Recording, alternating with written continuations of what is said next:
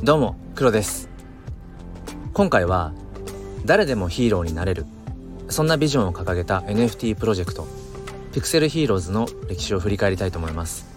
今回の話はピクセルヒーローズ DAO のコアメンバーでもある成田園長さんのブログを元にしています。ということで早速、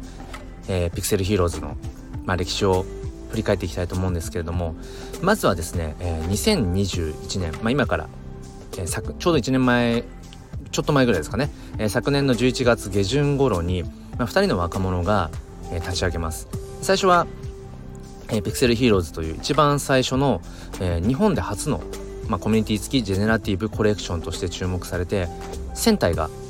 約1日で、えー、完売をしています。でこの、まあ、ミントサイトで NFT をミントするっていうそういうワクワク感を、まあ、日本人が初めて知ることになるという、まあ、そういう歴史的瞬間ですね。ただ当時あまり馴染みのなかったマティックという、えー、仮想通貨。それが用意できずミントが間に合わないうちに完売してしまって、えー、涙をね飲む人も多数いたみたいです。えそして次に、え、2つ目のシリーズとなるピクセルヒーローズ X というものを、え、リリースします。昨年の12月上旬頃ですね、まあ、第2弾としてピクセルヒーローズ X がリリースされるわけなんですが、まあ、1弾完売の勢いをそのままに今度は2000体以上が売れます。ただその後一度失速してしまって、まあ、半数近く売れ残ってしまうんですね。でこのピクセルヒーローズの、まあ、立ち上げの2人っていうのは、まあ、別のプロジェクトに、えー、移っていきます。じゃあどうなったのかというとその2人の創設者から運営権が DAO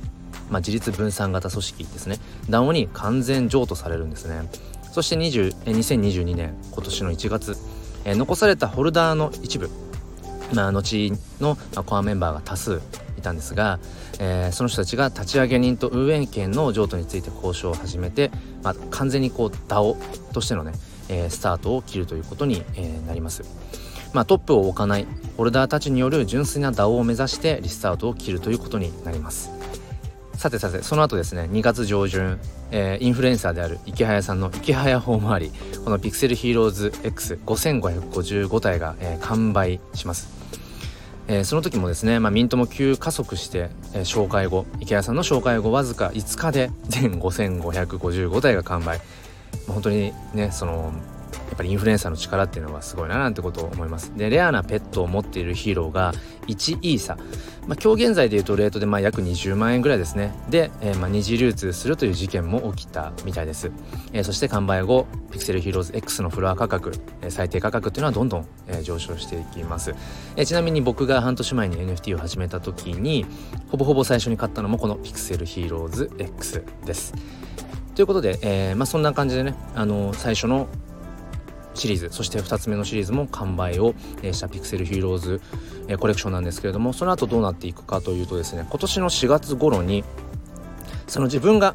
ごめんなさい自分が持っている保有する、えー、ヒーローピクセルヒーローズもしくはピクセルヒーローズ X それで遊べる対戦型の NFT ゲームバトルヒーローズの、まあ、プロトタイプをリリースします。で公式トーナメントなども開催されて、えー、いるというところですね。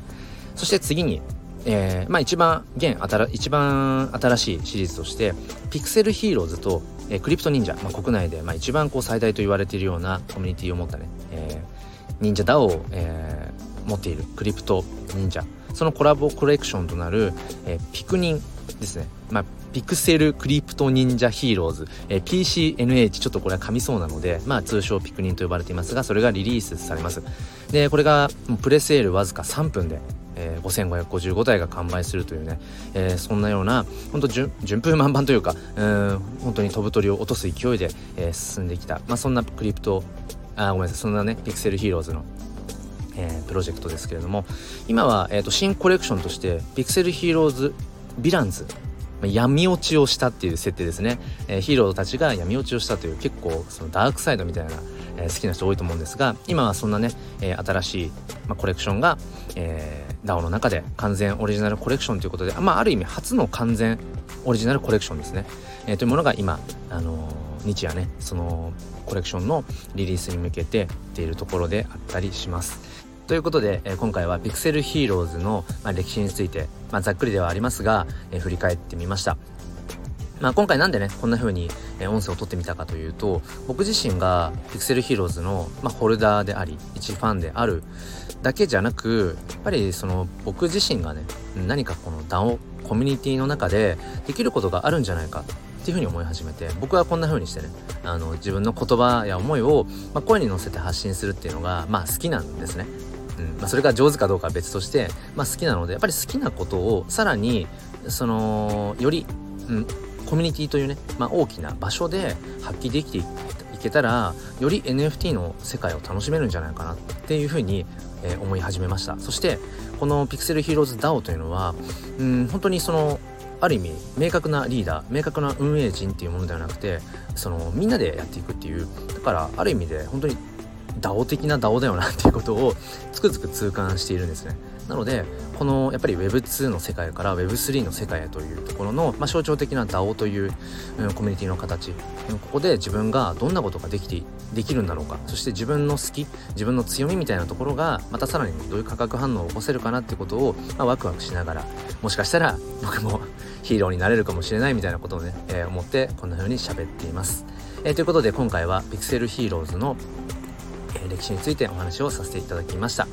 えー、まあ談を本当にね居心地が良くて、うん、ただそれは僕の言葉で語るよりも是非ねあの覗いてみて。で